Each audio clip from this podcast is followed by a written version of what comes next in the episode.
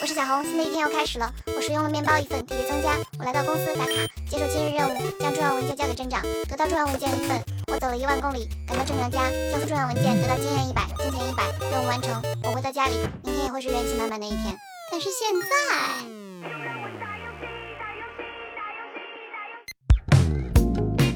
在你心里，游戏是什么？是第九艺术？是光？是梦想力量的源泉。游戏，它是文化、科技、艺术结合的产物，它可以成为经济增长的助力，文化出海的载体，甚至可以成为保卫祖国的软兵器。游戏让只能活一辈子的我有机会体验百倍的人生。热爱是什么？对自己喜欢的东西，如果错过了，会后悔一辈子。能让自己永远开心的事情，就是值得热爱的事情。做游戏是为什么？我进入游戏行业之后，特别希望能为游戏证明，希望几十年后的游戏在爸妈眼中能够成为一个正向的东西。正所谓文可筑梦造天地，术能操盘定生死。祝中国游戏荣光，我辈义不容辞。有人说，现今社会游戏已然是个避难所了。对于大部分的人来说，在游戏中才是真正意义上的活着。很多人都愿意建立自己心中的净土，或是为它添砖加瓦。那么，对于你们来说，游戏是什么呢？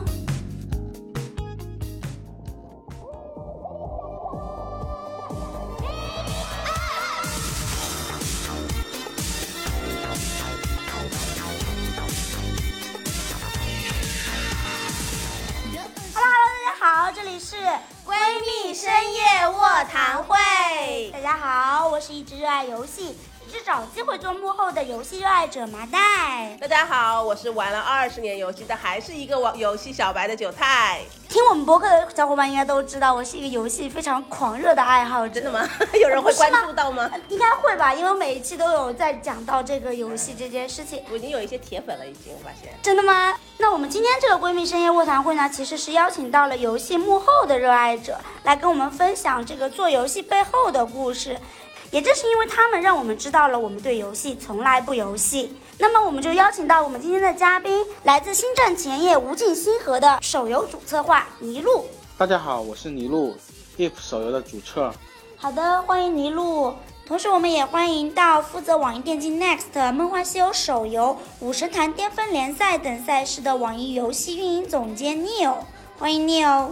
哎，各位好，高兴能够做客这个节目，跟大家一起交流。今天其实是一个还蛮特殊的日子，因为今天是五二零，嗯，对，友情的一个日子，对不对？那今天其实也是还蛮特殊的一个，对网易人来讲还挺特殊的一个日子。对，每年的五二零，我其实都想尽办法来想要去参与一下。为什么今天我们做这一期节目，也是想说大家对于游戏哈都是有一些情节的，嗯，然后我想特别想听一下，就是在座的各位对于游戏有一些什么样的一些渊源？就是小时候啊，大约在四年级的时候，呃，应该是大概二十三年前左右吧。等一下，我我掰个手指算一下。九八年，对，就是家里当时家境也不是很好，嗯，但是就很奇怪，就是我父亲的话就突然有了这个想法，说啊，电脑这东西应该还蛮先进的，就觉得他的儿子应该要接触上这个东西，对，当时就买了一个电脑。这台电脑有多贵呢？当时我们那边我们那个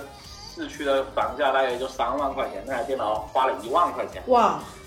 然后买了。当时的房价三万块是指三万可以买一套房了，是吗？对啊。那当然是三万买一套房了，九八年的，怎么可能三万块钱？那三分之一套房啊，就是你现在买一一室一厅买了一台电脑。对对，然后当时他就买台电脑，就感觉就是像是命运的相遇的这种感觉。家长都是希望他的小朋友学好，对不对？可能是吧，我觉得可能当时也是这样希望的。然后当时我哥哥应该是我表哥，他已经上大学了嘛，然后他玩了很多游戏。我还记得非常早以前就是。第一次拿电脑之后有光驱，然后找找他借了一片游戏，那个名那个游戏我现在还记得，那个游戏叫武士武士魂。然后的话，这个就是我第一个接触的游戏，我就感觉可能我这一辈子跟游戏的相恋，可能就是一个命运注定的选择吧。嗯，那你有呢？啊，我其实玩游戏已经二十多年了，因为因为这里面的故事可能就很多了，我就不细讲了，我可能讲一下我跟就游戏行业。就是为什么会从事游戏这个行业。嗯，呃，我其实从研究生毕业那会儿开始，就我一毕业就在网易游戏工作的，零八年了，对。哇，前辈前辈。说起这个入行，其实有个比较有意思的事情，我也想跟大家分享一下。嗯。因为正好毕业那会儿，我是先收到了一份就是德国的一个外资公司的一个管理培训生的 offer。嗯。对，那当时是有一天是安排去总部去见管理层，最后相当于最后签约。对，那非常非常巧，也非常不巧的是那天刚好是网易游戏有一个面试。对。那就先介绍一下背景，就是当时网易游戏我只是先过了笔试，然后当时的面试其实应该还有几轮，嗯，然后大概四五十个人飞来广州，可能最后通过的应该只有几个人，嗯，对，所以当时这个面试风险其实还是很大的。但是外资企业那边的 offer 基本上就是一个定了的，只要我去了就是一个对比较确定性的事情，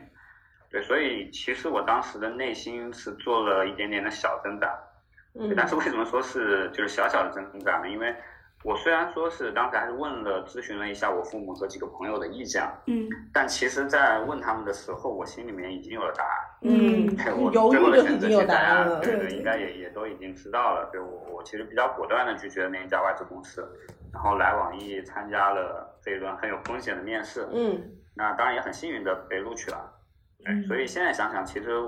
应该我当时之所以那么快做决策，也是因为我真的热爱游戏吧。所以你从你那个时候就已经选决定选择网易游戏的这个面试，找工作之前你对游戏的渊源是什么样的呢？哦，那我也是基本上从小学开始，对，就对游戏比较热爱的，对，基本上，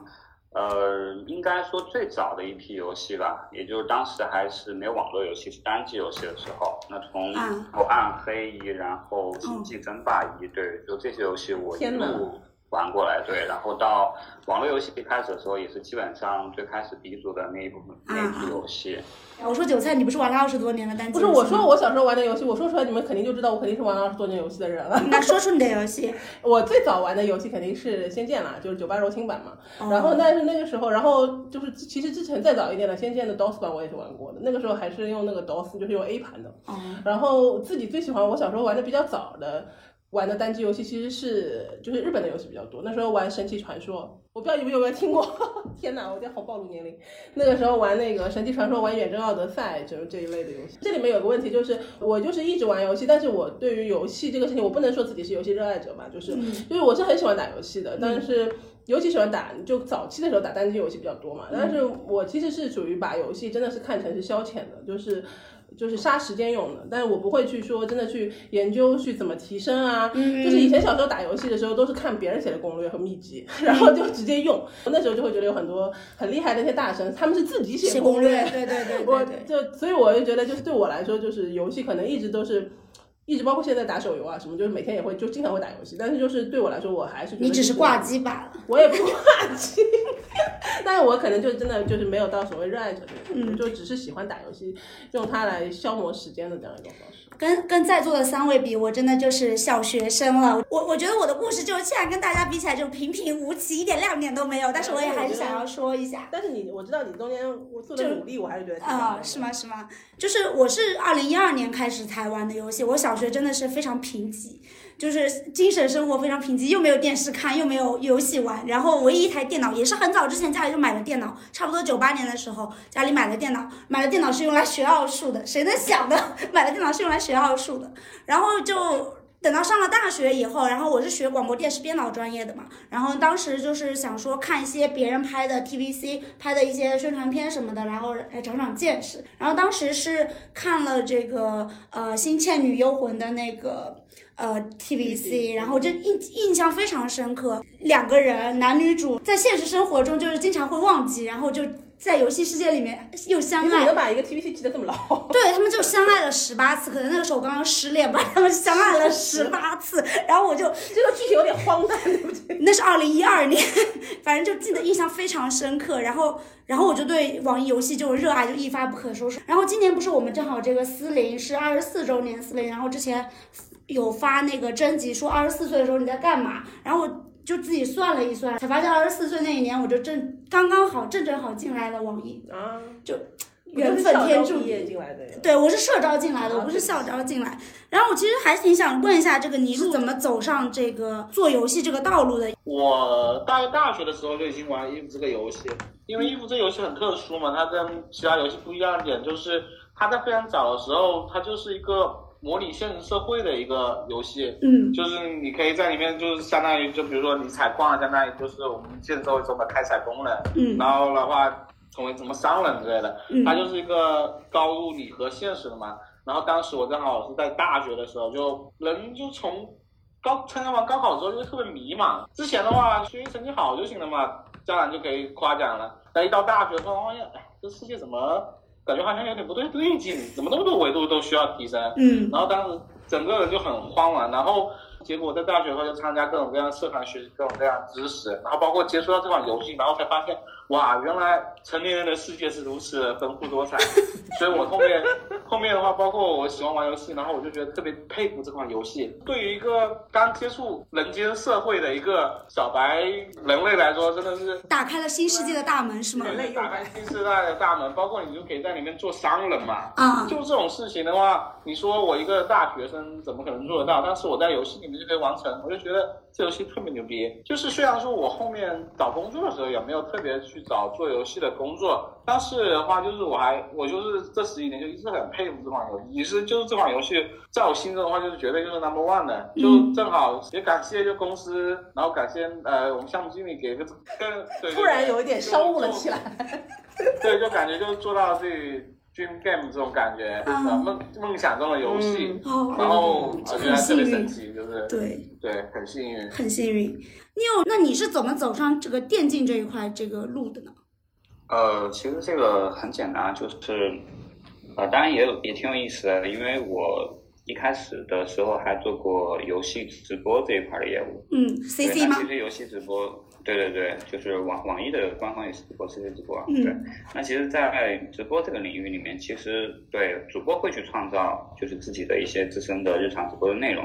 那其实有还挺多玩家的故事，应该会让你们比较印象深刻吧？就比如说像那个 Eve 的话，我是有了解啊，好像是一九年的时候有一个什么物理学家获得什么诺贝尔奖，也是跟这个 Eve 有关。你是不是没有想到？我其实讲真的，就是《义务这款游戏是这样的，就是因为我。就是在还做一部分品牌的工作嘛，所以去年的时候是呃互娱游戏这边的同事，就是当时发了这个义务就是要上线的那个，就是当时的一些品宣的一些东西给我，所以我当时才知道有这款游戏，不好意思，但是就当时我还把它以为我还就还以为它是那个 EVA 的 IP，对，但是后来就后来就当时上线以后才发现不是，就知道它就是还是一个科幻感很重的那种星系的这一类，但是对于我刚刚因为刚刚前面那个尼禄在讲的时候，我就在。登上了我们的那个就是 Eve 的这个游戏的这个官网了，在它是属于难度比较大的，然后对于就是玩家的这个思考力或者逻辑性或者说这种这方面要求还是比较高的一款游戏。呃，所以尼禄有没有什么呃玩家的故事让你比较印象深刻的呢？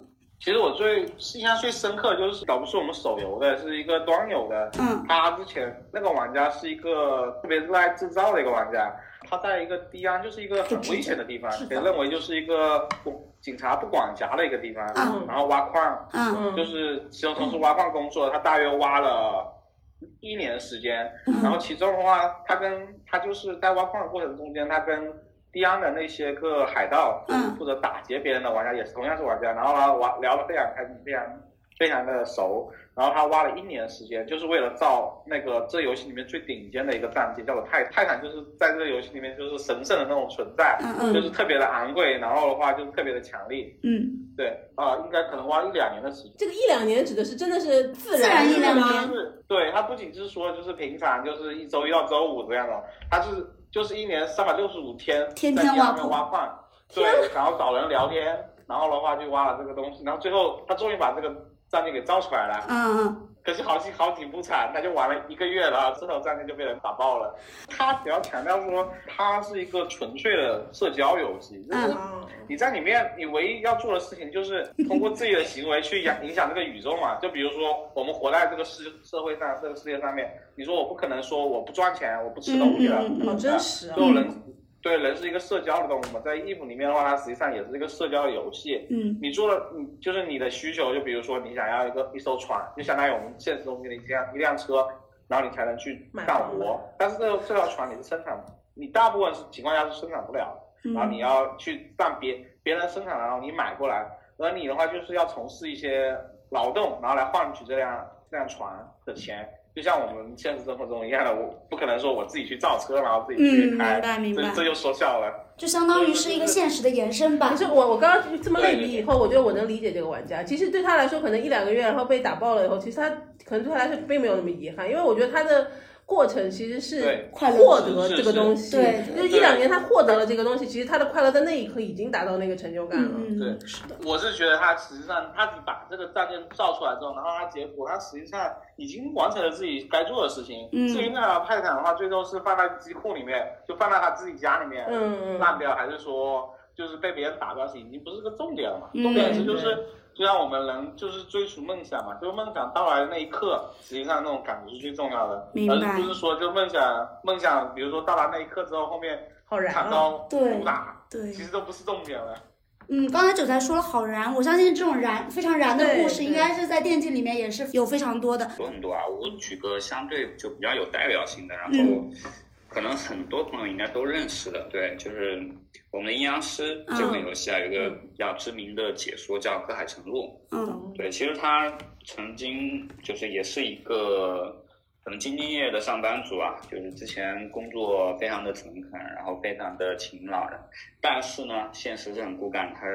被老板拖欠工资。哦 对，然后然后那段时间夸张的讲，真的是每天，据他自己说啊，啃馒头度日，然后体重下降的非常非常厉害。对对，然后他其实一直都是一个就阴阳师的比较忠实的玩家，嗯然后对游戏也相对有自己就是比较深刻的了理解。呃，然后他在业余的时候呢，就是经常喜欢在我们的直播平台 CC 直播以及一些社交的媒体上和就是游戏的一些好友们分享自己的游戏心得啊，嗯然后跟大家交流。对，所以呢，也是吸引了一帮就是他自己的一些就是比较志同道合的粉丝。嗯，对，对，那其实，在他比较就是困难或者落魄的这个时间，就是其实有一些老的粉丝给他建议，对，就是说你的对游戏的理解程度到，然后你的声音条件也很好，就完全可以去试做一下主播。嗯对，然后呢，他就对就是尝试了一下，对，去做了一下，就是我们 CC 的一个一个全职主播。嗯嗯做了之后呢，其实因为他对于游戏的理解能力和各方面的能力，所以其实他相对是比较受玩家欢迎的。嗯然后呢，呃，他自己也非常非常努力啊，所以就是在电竞这一块儿，因为正好也是有机会，因为阴阳师也是有，就是包括我们的演武系列赛，就很多的大型的赛事的露出。嗯那其实在这个时候，对，其实呃，他也就是呃，我们 Next 是搭建这样一个平台，嗯，对，那他也是结识了，就包括和他就同样有就同同样志同道合的朋友的，，嗯。对对对，比如说七老爷啊这些，嗯当上当上了我们真正的一些官方的 这些解说，嗯对，然后呃，基本上在这个期间就迅速的成长起来吧。那现在呢，其实他已经拥有了百，就是微博这边啊，应该是有一百四十六万的粉丝，嗯对，然后在 CC 直播这边也是有二十二万的一个直播间的玩家的，就忠实玩家的关注。嗯嗯，对，所以基本上像这样的就是就比较励志的故事。这很励志哎，这个故事。其实我去网易之前，我我不瞒你们说，我也给 CC 投过简历。我曾经幻想我也要去当个主播。那你看来你对热爱也没有很热爱 啊。那我的我热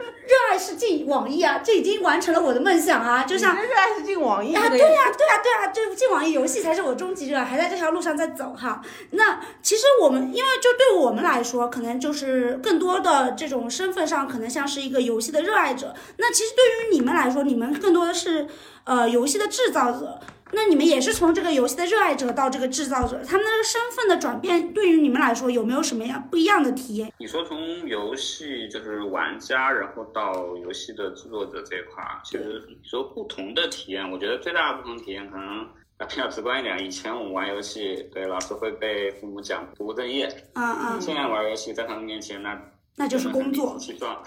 那就是赚钱那，是工作，那是干饭。对对对，当然对，就是开开个玩笑，就是还是正经一点回答这个问题啊。嗯呃，说实话，我个人是这样觉得，就是虽然这个角色可能身份的角色发生变化，但是呢，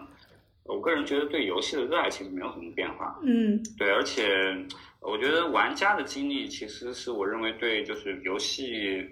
就设计这份工作其实真的非常非常重要。对，因为它能让我们就是很清晰的知道。真正的玩家、真正的用户想要的是什么？嗯，对，然后在做就是相关的，比如说我在做就是游戏赛事的这个体验设计上，嗯，其实能够更好的去满足就是玩家的需求。嗯，有一些区别，可能就是以前我只是从玩家或者自己的角度去考虑自己的感受，嗯，对，但现在其实我需要去做就是相对符合就各个圈层玩家的整体的这种需求的设计。嗯，对，不过呃，当自己的某个赛事设计得到玩家非常喜爱的时候，其实。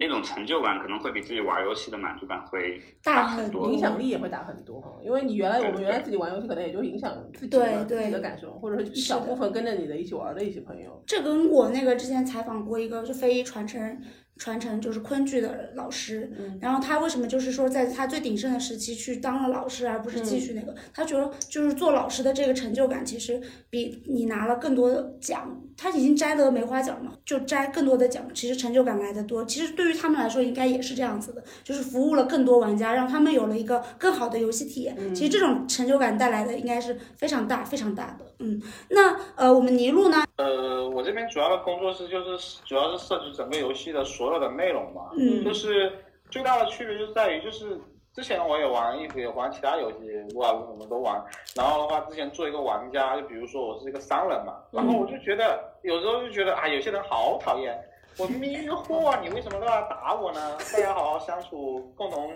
发展那个世界和平，挺好的吗？对，世界和平不挺好的吗？然后想想就很气啊，然后就觉得这玩家特别讨厌。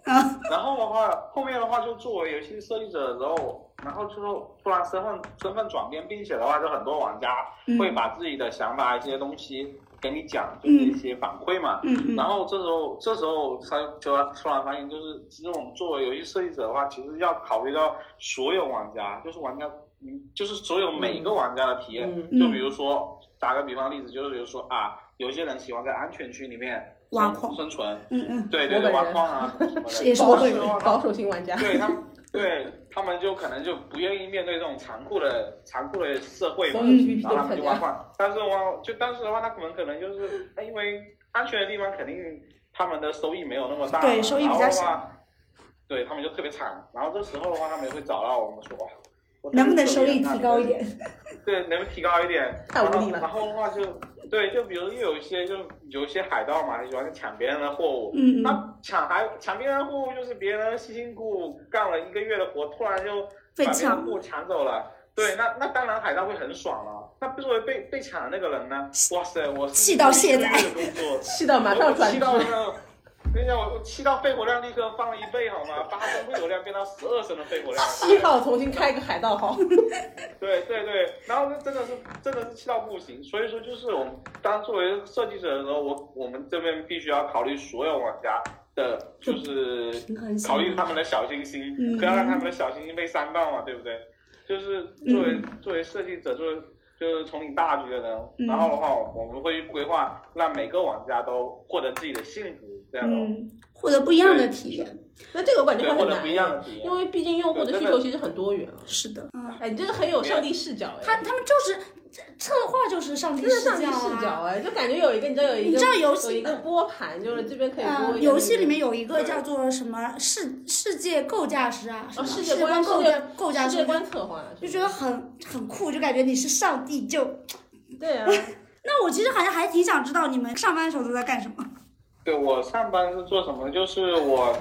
一周大约会有这几项工作。第一个就是看汇报周报。因为玩家的工作就是玩家每周的话，他都会有一些反馈嘛，反馈我们游戏中间他又受到伤害，然后比如说他又觉得我们游戏功能不足，嗯，然后我要可能要接收这些信息，然后把他们。就是写上我们这些开发者的反馈。如果说我们觉得 OK 的话，要去做这个东西的话，我们会去提一个单子，去让程序去实现这个功能，然后帮助这个玩家。嗯，就会跟就是我们每个版本它都会有一个开发的那个内容嘛。我个人的话需要去盯整个组的那个所有开发的内容，嗯，就保证他们在见玩家的时候是最完美的状态。就让所有玩家都能理解这个系统，而且的话，在这个系统中能获得价值，获得存在感。嗯，然后的话，我自己的话，我本身我自己的话是一个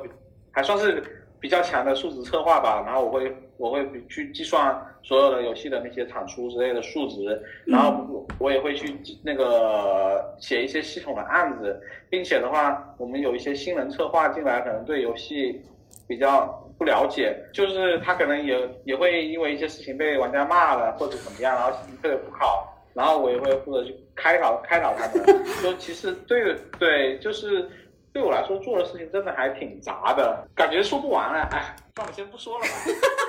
不是，我感觉总结下来，你的工作就是盯不同的人，对对对，盯盯迫使他们前进，对不对？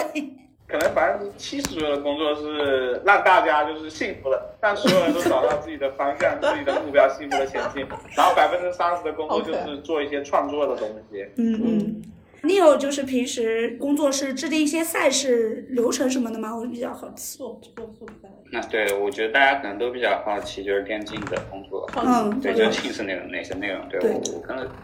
呃，从大的方向讲，可能两个部分吧。第一个部分会是电竞的整体的策划。嗯。对，那这个策划可能相对就比较比较多了。那包括什么赛程赛制啊、联盟的制定啊、俱乐部呀，然后生态呀各个方面，对运营啊等等。对这个方面会比较多，然后也涉及到工作很多，就比如说，呃，今年我们春 next 的春季赛，二零二一的春季赛可能会涉及二十款游戏，那其实我是需要找到二十款游戏的产品去做整体的这个项目沟通。嗯。对，那首先这个可能就会占用非常非常大的这个工作量。沟通其实很对，然后很复杂，不是难，就是复杂。对，而且呢，这个只是光是 Next，对，其实我们还有就就你们也知道，就梦幻西游的这个时候的职业联赛，对，有很多其他的赛事，对，其实其实光是策划这一些工作内容，可能都会已经非常和沟通已经非常多了，对。那除了这个之外呢，其实呃还有第二个就是赛事的制作。对电竞的制作这一块儿，其实这个制作呢，就是也会分很多了。比如说，呃，我们整体的这个呃所有相关的呃舞美，然后直播素材，然后各方面，其实呃，然后流程环节的制定，其实这些是属于呃可能专业一点意义上讲叫导演侧的工作，编导组和内容组的工作。对对，那这一份的工作其实啊也有点偏技术项，对，呃那。除了这个之外呢，其实线下落地，其实我们还需要就做非常大量的工作，比如说像梦幻手游是和融创的合作，嗯，对，那其实我们还需要和就是业内非常多的，我们要去做品牌的营销推广，我们还需要去做呃我们整体的赞助，就是商务合作，然后一些合作各个方面的工作，其实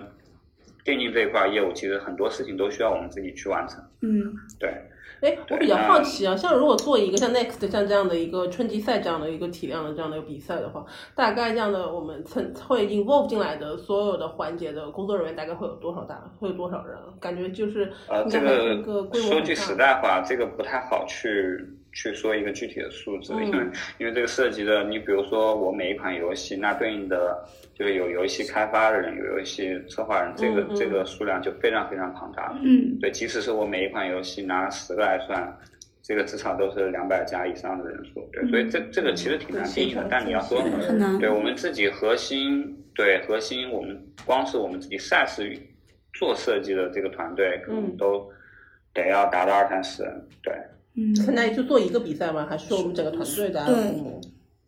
就是底下会有不同的。这一个比赛哦，这么这么多，二十多个。对，而且你想想看，其实我们不光是涉及，就是包括策划，嗯，对吧？也包括我们的，比如说美术，嗯，然后技术开发，对，我们还涉及就是比如说线下我需要差旅，那需要行政的支持，嗯，对。那比如说，对我们需要刚刚刚刚刚说的直转播，那我需要直转播专业的团队，就是呃，我除了开发页面这种技术之外，我还需要就是做直转播技术的这一部分团队，那还需要我自己做流程编导呀，然后然后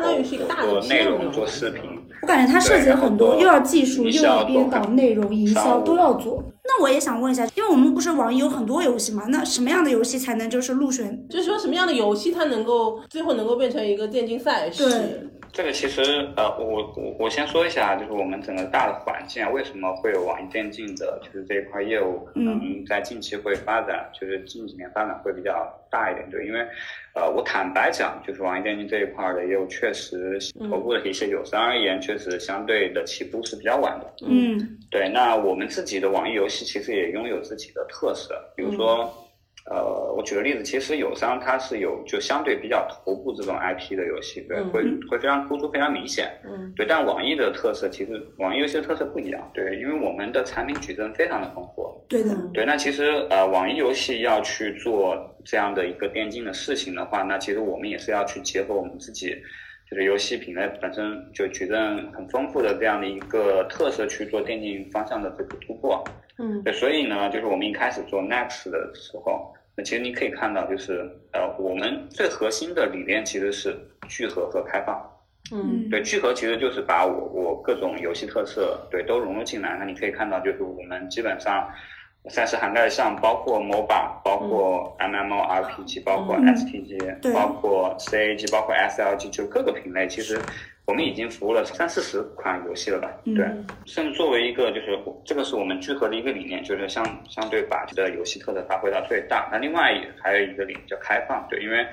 呃我们想把就是网易电竞整个品牌的声量打出去，那其实我们是需要就是在确实是在电竞化比较成熟的这样的一些对品牌上也会需要去做合作。所以其实除了就是网易电竞 Next 对作为一个就是相对比较大型的综合性赛事。除了我们网易游戏自己之外，我们也会，比如说我们代理的暴雪游戏，嗯，对，然后甚至微软游戏、华纳的游戏，然后甚至一些其他公司的一些精品的这种竞技游戏，其实我们都会去覆盖的。对，那我们希望就尽可能整个的赛事线是一个，就在 Next 的这个理念下，它是一个比较多元化、比较精品化的这样的一个策略，对，能够尽可能的去覆盖。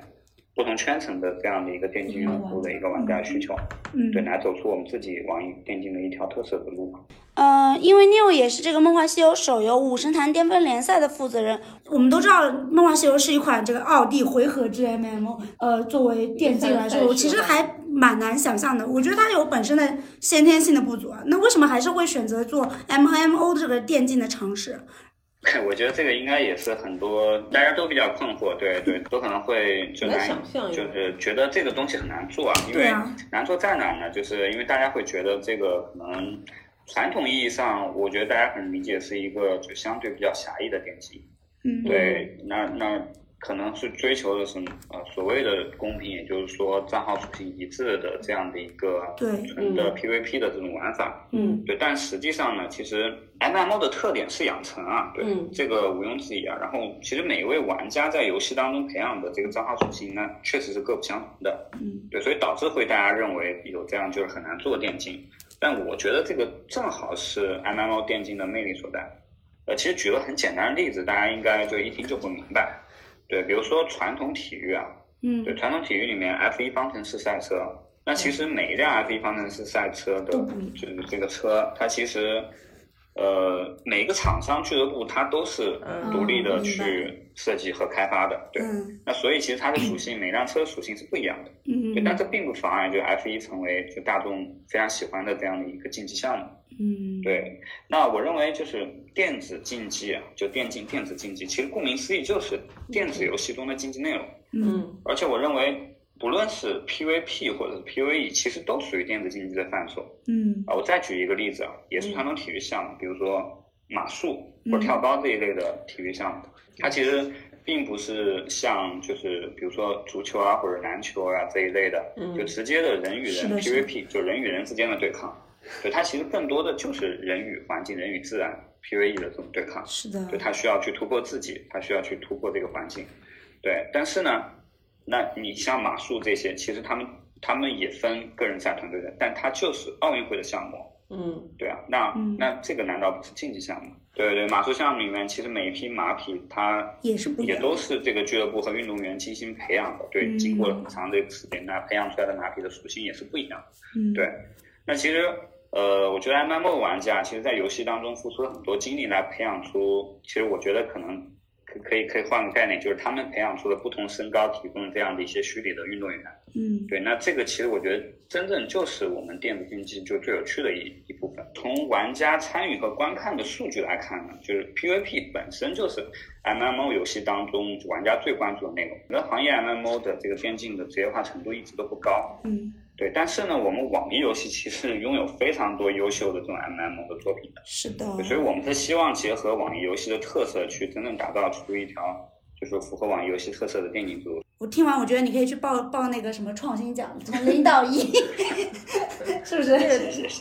对，我觉得这个一一个是这个，就是，但是我我可能会有点想挑战，就是因为我去类比的这样听完以后，我是非常能够直观的去理解，就是说 M M O 和 R P G 这样的游戏去作为一个电子竞技比赛的话，它的一个价值，就是因为刚刚也类比到，比如说类比像 F 一啊或者马，其实它这里面有一个问题，就是这里面的玩家其实大部分都是氪金玩家，就是比如说 F 一它其实并不是一个。门槛，它是一个有门槛的比赛，对，它是有一定门槛的。然后参赛的，就是最终就是呃，最终竞争的一些头部的一些俱乐部啊，或者说那种赛呃车队，其实它也有一部分就是说也是有氪金属性在里头的。就是所以像我们这玩 M M O R P G 这种游戏，如果变成电竞游戏的话，会不会也是氪金玩家就是或者氪金的这种俱乐部联盟，他们会就是优势会更大呢？那这样从竞技性角度来讲，会不会有点不公平呢？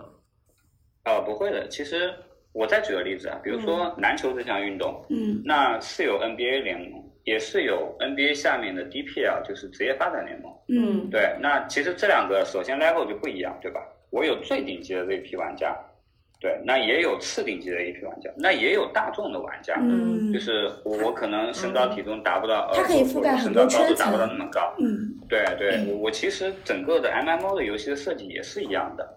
对我我的赛事其实是覆盖不同的层级的玩家，其实都有涉及到。嗯，对，而且我的赛事类型会非常非常的丰富。嗯，对，除有顶级的这种职业联赛。那也有我们日常会去打的各个级别的五生态，嗯，对我会甚至会分，比如说六十九级、八十九级、一百一十九级，对不同玩家的这样的需求，我们都会去满足到，也还会有大众参与型的，比如说全民 PK 赛这种，是的，是的，对，就是所有的面向指挥啊、大众啊，其实大家都可以参加，嗯。所以这方面其实不用担心，就是赛事的这一个覆盖的全程，其实我们的设计维度是。都会去海南岛。嗯，其实不瞒你说，我是这个我们《倩女幽魂》手游第一届的六十九级的，呃，就是状元，很厉害吗？当然很厉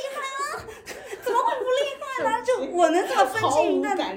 反正就是很厉害就是了。就是说我也是一个操作型的玩家。那其实，其实我也想问一下这个尼禄啊，我们在这个义乌手游里面，其实也有很多特殊的玩法或者是游戏设定。嗯，我先说一下新手这一块吧。嗯，就是端游的新手它比较，它是个沙盒游戏吧。嗯，端游那边的理念就是说，就是它是一个自由的游戏，然后。端游是希望进去的玩家的话，是可以在那个进游戏那一刻的话，就可以选择各种各样的职业、各种各样的玩法。嗯，就是而且端游他们那边有一个理念，就是这个样子，就是他们希望这个世界上，就是热爱拥有一股的有兴趣的这个玩家，能够找到 online 这款游戏。他们是以这个宗旨来找玩家，就是相当于就像是啊，我喜欢弹钢琴。嗯，那实际上的话，就是我们希望把钢琴介绍给更多的女性用户或者男性用户，他们心中的这个属性燃起来，然后的话去玩钢琴这种。而一部手游的话，就秉持的就是我们希望做一个更大大众化的一个游戏。那我看你们就是好像，呃，在这个端游的基础上面，也有出出了一个新的这个势力啊，有有没有什么细节可以跟我们分享一下？这个实际上是更偏向于文化领域的，就是我们华夏文明五千多年嘛，非常的厉害。就我跟我们项目制作人的话，是特别喜欢，就是中国春秋战国时代以前的一个商代的一个文化，就觉得就他们那段时期特别的神秘，也特别的厉害嘛。然后这时候我我们就想着说啊，我们能不能把这段的历史，因为商代的时候大约是对应人类青铜器时代的一个环节嘛。然后我们希望把我们这就是伟大的华夏文明的那段历史给提炼出来，然后形成一个这种思潮，就是他们的思想，就是也能像原来的衣服的那个新一店的这种势力一样的传代传递给所有的热爱衣服的玩家。嗯，就我们就是也是把把商代的这个思想拿出来，跟在衣服中间，相当于是个文化大使的一个使命的样子，希望也能够传承给。就是地球那头的玩家，并且的话，也希望那个我们自己国家的玩家也能更了解这段历史。嗯，因为华夏五千年的历史，每就是每一个阶段都非常的精彩。有我们也希望就是我们作为华夏文明的一份子，然后能够传承这个精神，就是燕君这个事业来源就是这个样子。嗯。因为我之前在那个热爱游戏的一万个理由里面有看到过，有一个就我们同事说，游戏它其实是文化与科技的产结合产物，成为文化出海的载载体，也可以成为保卫国家的软兵器。大家都是有把自己作为这种，比如说文化出海，或者说弘扬中华中国传统文化，就有作为自己的一个责任和使命在推广这些，我觉得特别好。那其实，呃，Eve 对对于我们来说啊，其实应该算是一款比较有门槛的游戏，会陷入这个就是圈内人狂欢的这个这个窘境嘛？我们就是说，比如说在做 Eve 手游的时候，是会向流量妥协，做一些这个市场的迎合呢，还是就是坚持本心，就是还是要还原原汁原味的 Eve？嗯，我个人倒并不支持就是这个观点，就因为。我们之就是之前说的，就是《衣服》这个游戏，它重在人跟人之间的交流嘛，对不对？就是大家作为一个人类的主体，然后在这个世界上交流，它总是有各种各样的方式嘛。就比如说，我作为一个游戏制作者，可能我会两位大大在这边聊天，然后我明天的话，可能要去跟程序去交流，然后可能我我在开车去阳朔去去浏览阅览我们祖国大好风景的时候，可能会遇到不同的人，然后话。听他们诉说各种各样的故事，也会看到不同的风景，实际上也是一种交流。就是不同的，就是在这个地球上不同的人，他总是会跟另外的人打交道。而 EVE 的话，也是宣扬这个，他这款游戏啊这种文化的，就是他希望所有的玩家都跟其他的玩家去。产生联系，嗯，这个是这个游戏的核心，嗯，那实际上我我觉得这个主旨的话，它并不是一个门槛很高的东西，嗯，就是它是义务精神，义务精神就是说我在我在这个宇宙中间，我希望跟这个宇宙的所有玩家是相连的，我可以通过我的努力、我的劳动、我的心情绪去感染、去影响整个宇宙的历史进程，是这样的方式。所以说，对于我们来说，我们不觉得它是一个它的原汁原味，是一个一个。门槛很高的一个游戏，嗯，所以说也就也就不存在说向流量妥协这个这个这个事情了，嗯，可能对于很多玩家来说，这个游戏其实已经不仅仅是游戏了，它更多的能够成为了一种信仰。对于我们这个网易游戏来说也是这样子的。其实每一年五二零的时候，我们都会举办这个呃游戏的热爱发布会。那么我们今年的这个网易游戏五二零发布会呢，也将在今天晚上的十九点三十分如约而至，大家可以在 CC 直播。哔哩哔哩、斗鱼直播、快手等平台观看我们的直播。那今天的发布会上，据说有将近超过六十款的产品会在这个线上发布会上发布。是，而且这是历年之冠，从来没有过这么多哦。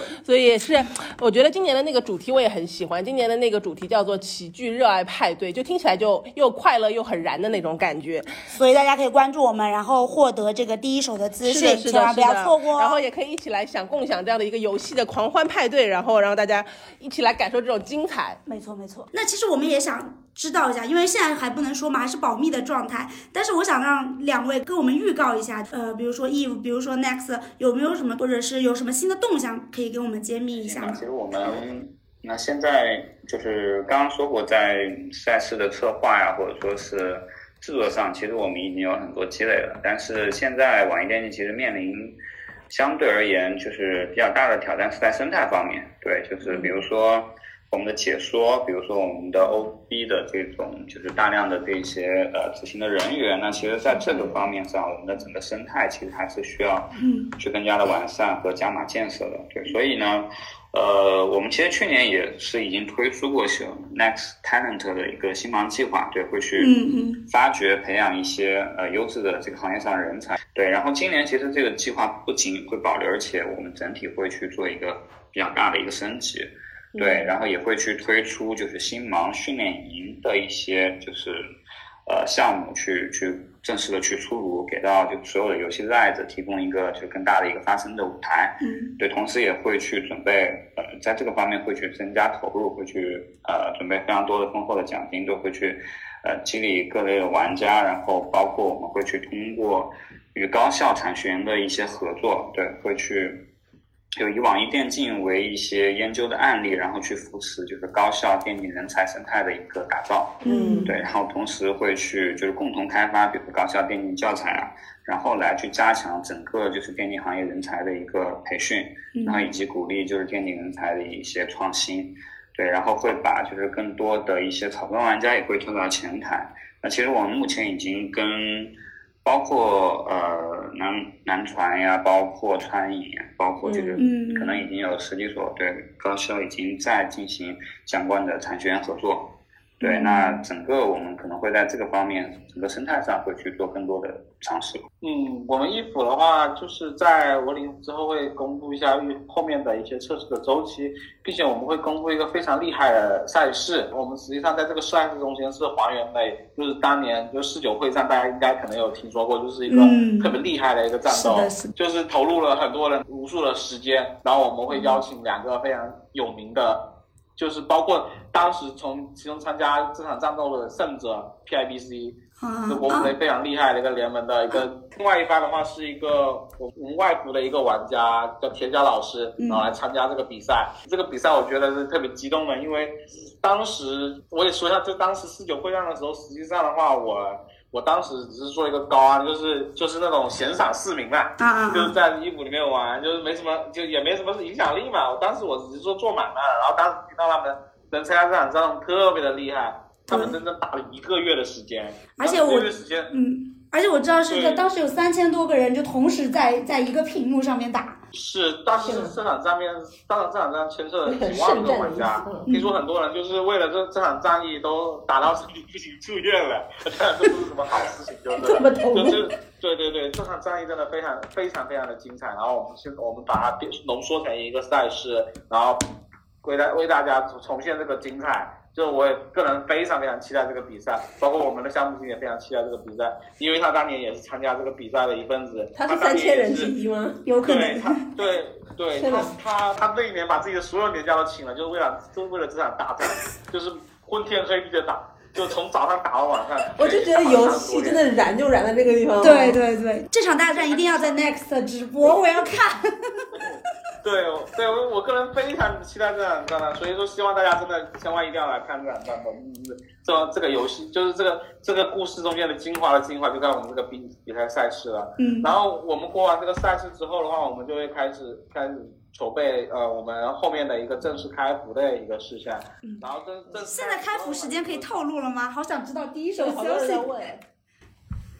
呃，这个的话可能还不行是吗不是很适合。对对对，再说吧现在还有内部的一些版本计划，嗯就是没有搞定。因为我这边的话就是，就是我们现在有已经上线了嘛，就是因为我们还是希望我们能够把一个最原汁原味的大家最喜欢的衣服给。给所有的玩家呈现嘛，所以说这个时间在现在这个时间点还不是一个确定的，嗯嗯所以并不是说我不能透露，只是说真的就是不能预知的风险有点太多了，我不能等就信口开河嘛，对不对？对对对，所以说这个时间点我暂时不能透露，但大约的话也是肯定会在今年的话会会会跟所有玩家见面的，嗯也希望大家多多加入这个宇宙然后这个宇宙的话，期待着你们每个人的精彩。嗯，其实我们今天说了特别多，忍不住发问，就对于你们来说，到底什么是你们热爱游戏的理由呢？对，热爱真的需要理由吗？其实我更想说，可能就是能让我可能更加热爱游戏或者热爱电竞的理由吧。就是说我背后呃或者身边就有一群同样跟我一样热爱，对，嗯，呃，包括志同道合的这样一批朋友，嗯对，能够跟他们一同去伴随着我们整个游戏产品或者说整个电竞业务不同的成长，嗯那这个我觉得是一个非常有趣的事情。对，嗯呃，我其实跟你有观点差不多。我觉得就是很多事情，很多事情，像人生中间你你经历了很多，比如说你为了高考，你可以一年的时间不断的拼搏，你可以比如说晚上十二点才睡觉，你可以为了一个毕业答辩，你可以不吃苦，你可以埋头一个月。嗯但是我觉得这些都是有目的的，比如说你为了高考，可能是希望你这一辈子能够更精彩一点，希望你你能从事自己的心中梦想中的职业，嗯它实际上是一个有目的的。嗯然后你去参加，比如说毕业答辩，是为了能够早点毕业，能够找到自己心仪的工作，但是他们都是有目的的。但是我觉得我热爱游戏的话是没有目的的，嗯，就是它像是那个跟灵融入灵魂的一个东西吧，就是可能我这一辈子就是为了游戏而生的吧。就它不需要有一个本源，就比如说我，就是它当作为一个本源，就比如说我，我今天在这里跟两位去聊这个游戏这个东西，实际上的话，也就是也是因为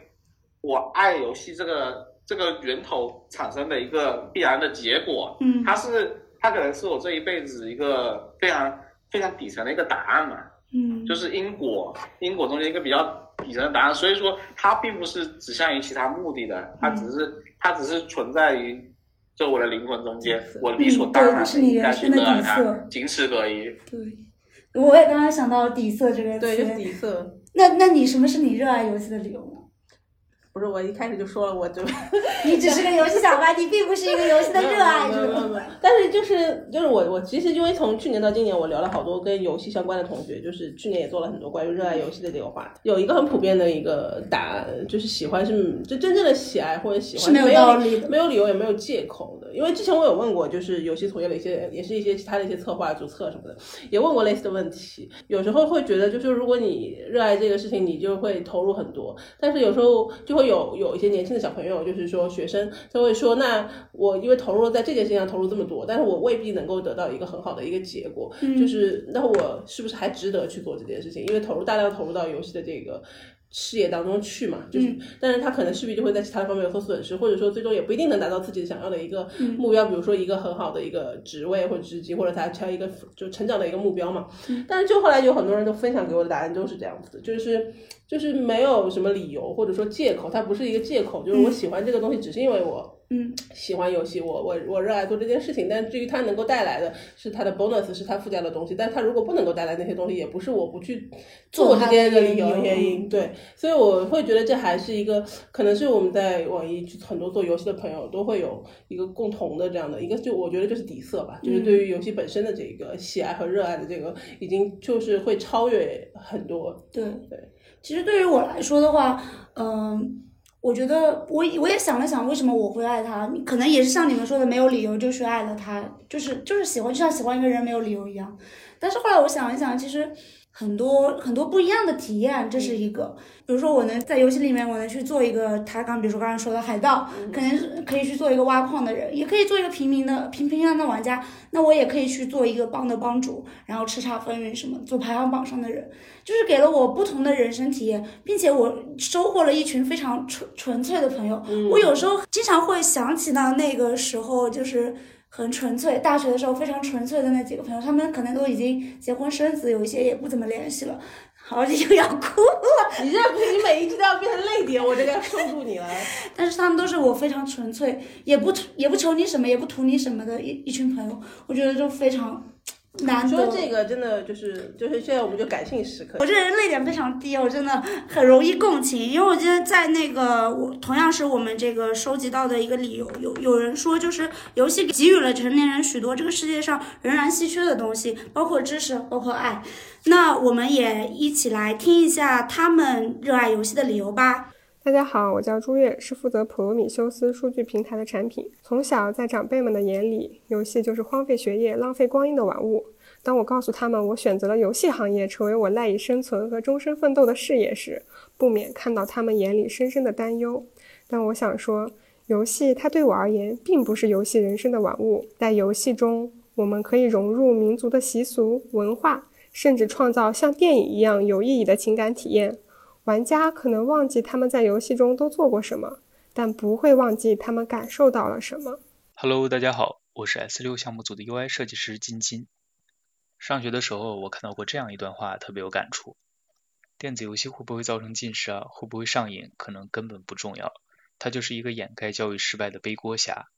现在它是游戏，放到三十年前呢，它是偶像；三十五年前，它是香港电影；四十年前，它是武侠小说。所以我进入游戏行业之后，特别希望能为游戏证明，希望几十年后的游戏在爸妈眼中能够成为一个正向的东西，也特别期待我们现在这批游戏创作者们有朝一日能够成为偶像界的邓丽君、香港电影界的王家卫、武侠小说界的金庸，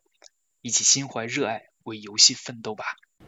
我是 Andy，目前就职于项目管理中心的 APM 岗位，负责 G 幺三幺的项目。从有记忆的启蒙开始，游戏是父亲陪伴我共同成长的美好回忆。红白机，九五年的第一台二手 PC，到后续陆续因为游戏迭代了十多台电脑，叠满抽屉的游戏光盘，都是我们父女俩专属记忆的见证。玩游戏真的一点好处都没有吗？不，我认为它将我们从文字幻想的禁锢中解脱出来，它承载了真挚的感情和思想碰撞的火花。好的游戏不止不于娱乐消遣，它是一个艺术品，是集无数心血的创作。作为一个生物生，我从来没有幻想过有机会能够从创作者的角度看一眼游戏。当时，可爱的 HR 问：“你为什么要选择我们？”我的小心脏砰砰直跳，我尽可能的压抑住兴奋和欣喜，因为这是网易游戏。回想起来，我当时的目光应该出卖了自己，这大概是无法掩饰的热爱吧。我叫赖一帆，职位是 GUI 游戏视觉设计师，目前所在的项目是 H 七十一。游戏是作为我身为社恐人，然后维持社会性的一个道具。就是虽然在现实生活中进行社交很难很难，然后包括也不太敢和人说话什么的。一开始就是用单机游戏学习怎么和别人交流什么的。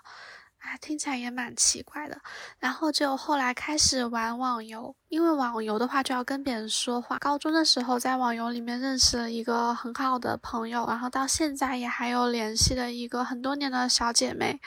就是如果没有游戏的话，我应该现在还是。非常非常的社恐，可能已经孤独死了的那种。非常的感谢游戏能够给社恐人一个平台，然后去锻炼怎么进行社交。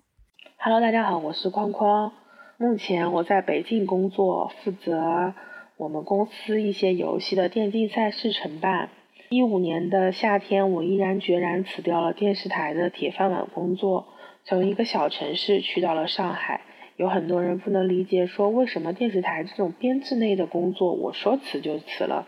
那还不是因为那个时候的热血和热爱，